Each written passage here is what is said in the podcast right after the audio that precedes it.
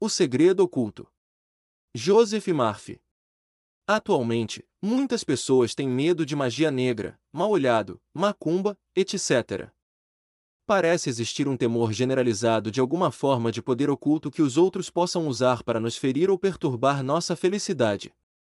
Você terá uma vida repleta de felicidade quando reconhecer a maior de todas as verdades, aquela que está expressa no Deuteronômio, capítulo 6, versículo 4. Ouve, Israel, o Senhor nosso Deus, é o único Senhor. O que significa ouve, compreenda, Israel, homem esclarecido, o Senhor, o supremo poder, nosso Deus, nosso guia, o poder infinito, é o único Senhor, um poder, não dois, três, dez ou mil, apenas um. Quando éramos muito jovens e muito impressionáveis, nossos pais, por simples ignorância, ensinaram-nos que existem um Deus punitivo e um demônio que vive nos tentando, também nos preveniram de que, se nos comportássemos muito mal, poderíamos ir para o inferno e sofrer eternamente. As crianças e as mentes infantis pensam apenas em termos de imagens mentais, assim, são levadas imediatamente a projetar imagens de um Deus e de um demônio. As crianças imaginam Deus no céu, sentado em um trono de ouro e cercado por anjos, e o diabo nas chamas do inferno, sem perceberem que, na verdade, todos nós criamos nosso próprio céu e nosso próprio inferno pela maneira como pensamos, sentimos e acreditamos. Os homens primitivos atribuíam os prazeres aos deuses, e toda dor, sofrimento e miséria aos espíritos maus ou demônios. Eles sabiam que estavam sujeitos a estranhas forças que eram incapazes de controlar. Ocorriam terremotos e inundações, e o sacerdote da aldeia, na falta de uma melhor explicação, afirmava que os deuses estavam zangados, e com isso se apressavam em oferecer sacrifícios para aplacar a suposta ira dos deuses. O sol era uma fonte de calor, mas, durante uma seca prolongada, esse sol parecia esterilizar a terra. O fogo servia para aquecer o homem nas noites de inverno, mas também para queimá-lo nos incêndios. O trovão o apavorava, o relâmpago deixava trêmulo de medo, as águas inundavam suas terras, afogando seu gado e seus filhos. Para explicar todos esses estranhos fenômenos, o homem primitivo criou um grande número de divindades. A partir desse raciocínio, o homem primitivo passou a tentar comunicar-se com os ventos, as estrelas e as águas, esperando que esses elementos o ouvissem e atendessem às suas preces, e passou a fazer oferendas e sacrifícios aos deuses do vento e da chuva. O homem primitivo dividia os deuses e divindades em poderes benéficos e maléficos. Até hoje é possível observar a universalidade desses dois poderes na religião de milhões de pessoas. A crença nos dois poderes é um resíduo dessas ideias primitivas. O bem e o mal em sua vida são determinados pelo seu pensamento, as forças da natureza não são maléficas, tudo depende do modo como as usamos. Podemos usar qualquer poder de duas formas. O mesmo vento que joga um navio contra as pedras pode levá-lo em segurança até o porto. Podemos usar a eletricidade para fritar um ovo ou para eletrocutar alguém. Podemos usar a energia atômica para mover um navio ou para destruir uma cidade. Podemos usar a água para afogar uma pessoa ou para ir saciar a sede. Podemos usar o fogo para aquecê-lo ou para queimá-lo. Nós é que damos uma finalidade às forças da natureza. O bem e o mal estão na mente do indivíduo e em nenhum outro lugar. Pense no bem, e tudo irá bem. Pense no mal, e tudo irá mal. O juiz Thomas Trovard, autor de O Poder Oculto, e muitos outros livros, afirmou em 1902: se admitir que existe algum poder fora de você mesmo, por mais benéfico que o imagine, você terá plantado a semente que mais cedo ou mais tarde trará o fruto do medo, que é a ruína completa da vida, do amor e da liberdade.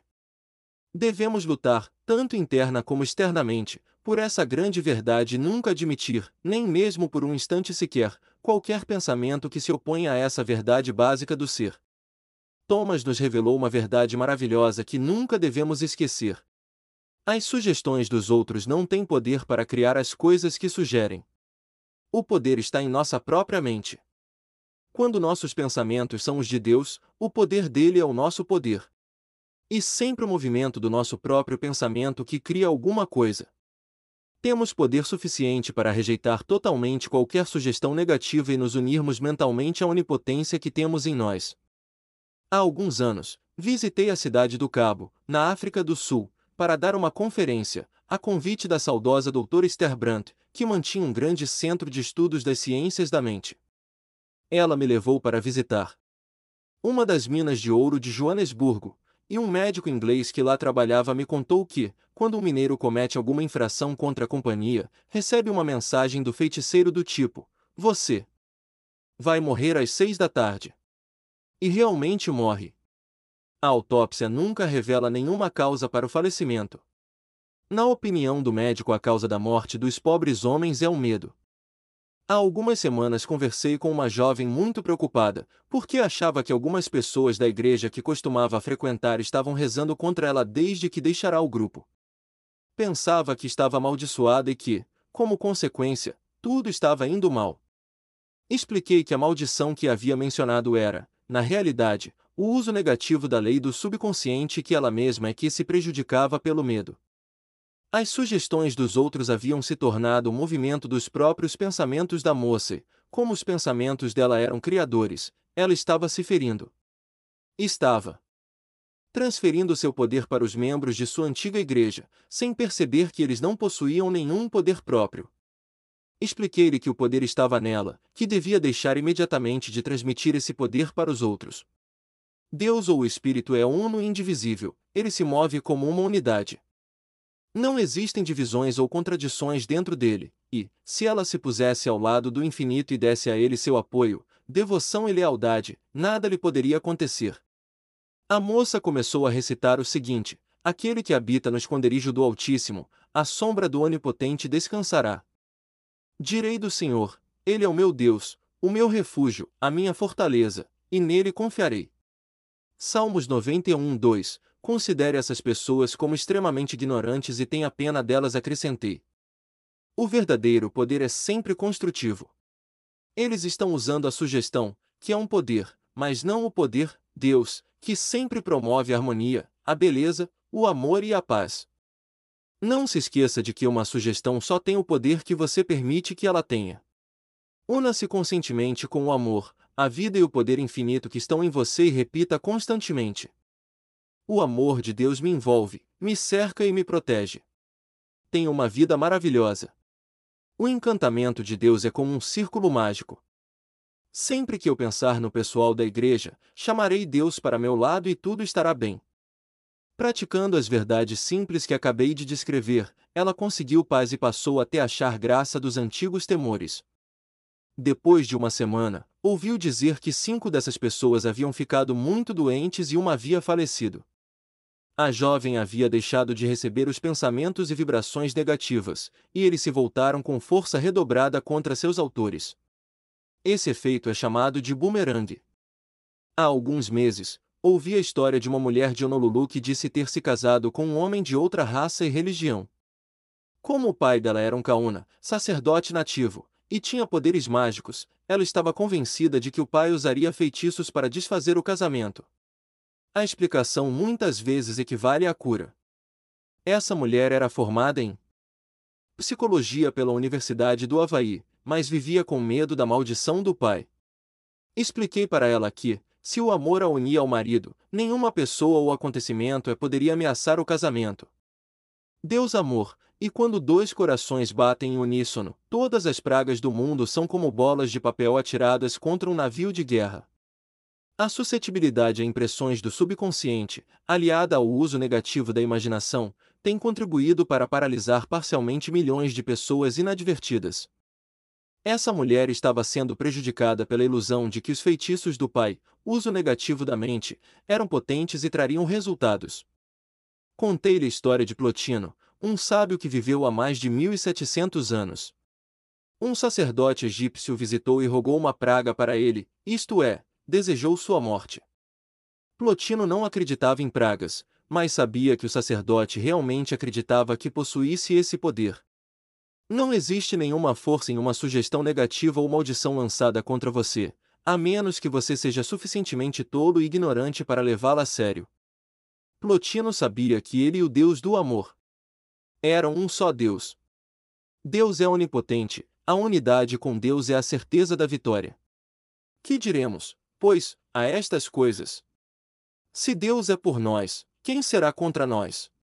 Romanos 8:3 Eis que vos dou poder para pisar serpentes e escorpiões, e toda a força do inimigo, e nada vos fará dano algum.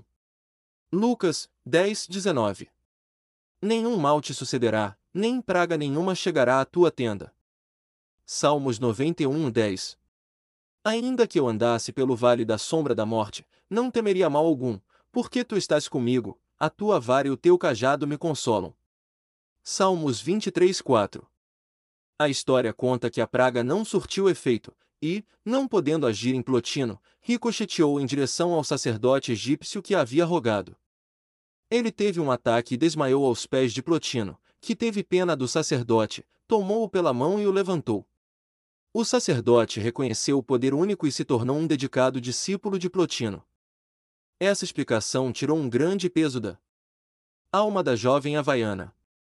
Ela disse para o pai: Papai, não tenho mais medo do Senhor. O Senhor merece pena. Pensa que tem um grande poder, mas tudo não passa de sugestões negativas, e o que deseja para os outros acabará acontecendo com o Senhor mesmo. O poder está comigo, e sei que Deus está ao meu lado. Seu amor nos cerca e nos protege. Quando penso no Senhor, repito para mim mesma: Deus está comigo, ninguém pode nada contra mim.